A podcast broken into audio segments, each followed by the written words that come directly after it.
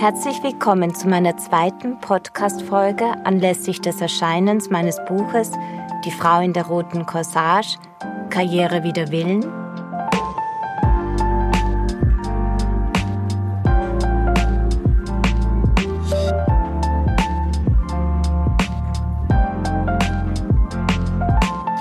Mein Name ist Karin Asadian.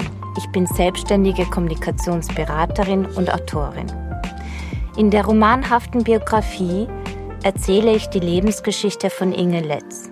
Sie war die erste Live-Fernsehregisseurin von großen Unterhaltungsshows und sie ist bis heute die einzige Frau, die Spitzenkarriere im Showbusiness gemacht hat. In den 1970er bis 1980er Jahren führte sie Regie unter anderem bei Kultsendungen wie Dalli Dalli, Wünsch dir was, Tritsch Tratsch, Die große Chance, um nur einige zu nennen.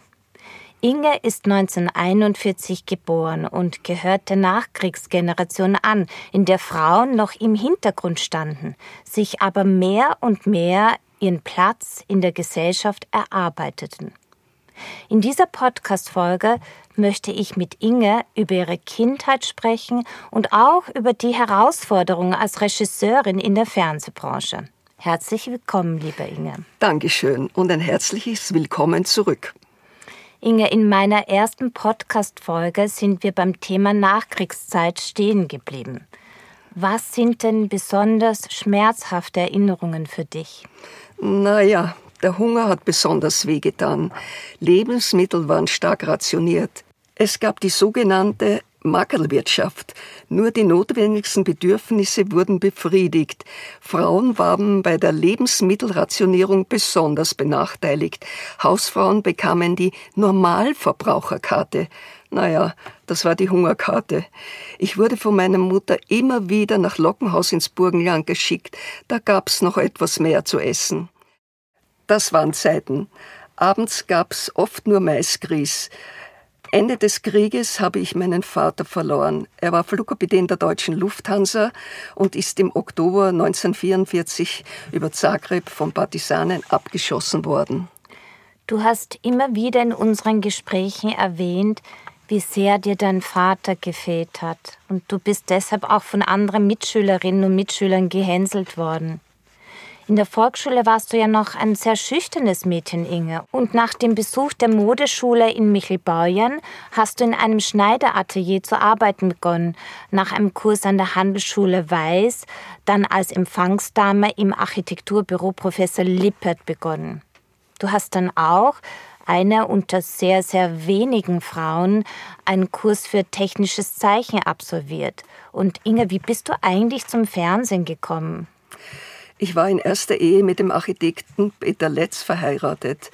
Um das Haushaltsgeld aufzubessern, hat mich meine Freundin Doris Valentin in die Kompasserie für ORF-Produktionen eingeführt.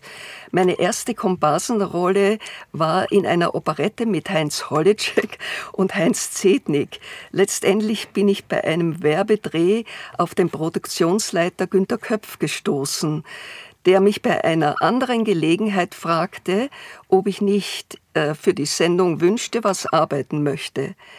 In den folgenden Jahren war ich als Regieassistentin für Eckehard Böhmer, einem der bedeutendsten Fernsehregisseure, tätig.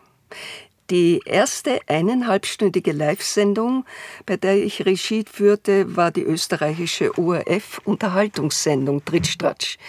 Der große Durchbruch gelang mir dann 1981, als ich die Regie für Dali Dali übernahm. Sag, was war eigentlich die größte Herausforderung in deinem Beruf als Fernsehregisseurin? Äh, schwierig zu beantworten, aber sicherlich war die größte Herausforderung der enorme Zeitdruck, unter dem wir arbeiten mussten. Und der entstand durch ein doch eher knapp bemessenes Budget. Was ist eigentlich deine schönste Erinnerung, wenn du an deine Zeit beim Fernsehen zurückdenkst? Mhm. Glücksmomente waren auf jeden Fall, wenn eine Sendung fehlerfrei gelaufen ist.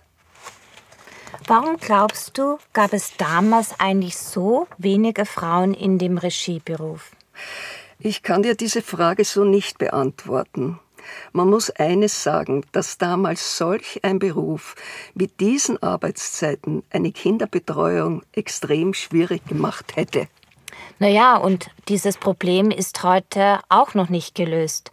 79 Prozent der Teilzeitbeschäftigten sind Frauen. Und es sind einfach noch zu starke patriarchale Strukturen, die den Frauen die Erwerbstätigkeit vor allem bei ausreichendem Lohn nicht ermöglichen. Auch die mangelnden Kinderbetreuungsplätze sind ja nach wie vor ein riesiges Thema. Wir haben noch die Gender Labels, typische Frauenberufe, die schlecht bezahlt sind. Und im EU-Vergleich hat Österreich den zweitgrößten Gender Pay Gap, obwohl es mehr weibliche Akademikerinnen als männliche Akademiker gibt. Ich habe das Buch eigentlich auch für meine Töchter geschrieben um ihnen bewusst zu machen, dass Frauen vor ihnen um ihr Recht wirklich, wirklich kämpfen mussten, wir aber noch lange nicht da sind, wo wir sein sollten. Gerade in Österreich sind wir weit entfernt von Chancengleichheit. Es ist so wichtig, die Pionierinnenarbeit von Frauen aufzuzeigen, sie auch zu dokumentieren und diese großartigen Frauen zu feiern.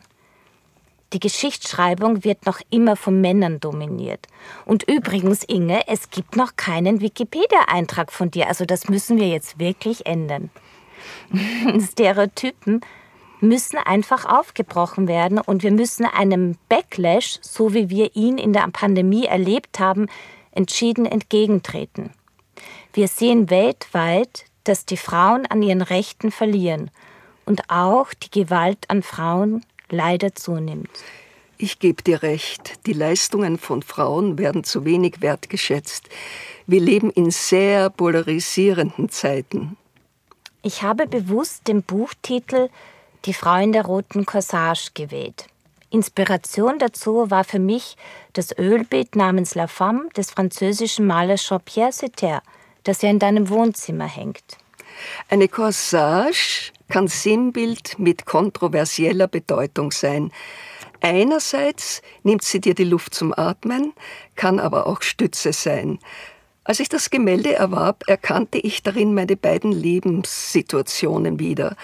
Einerseits, da war das Eingeschnürtsein mit all den Verantwortlichkeiten im Beruf und im Privatleben.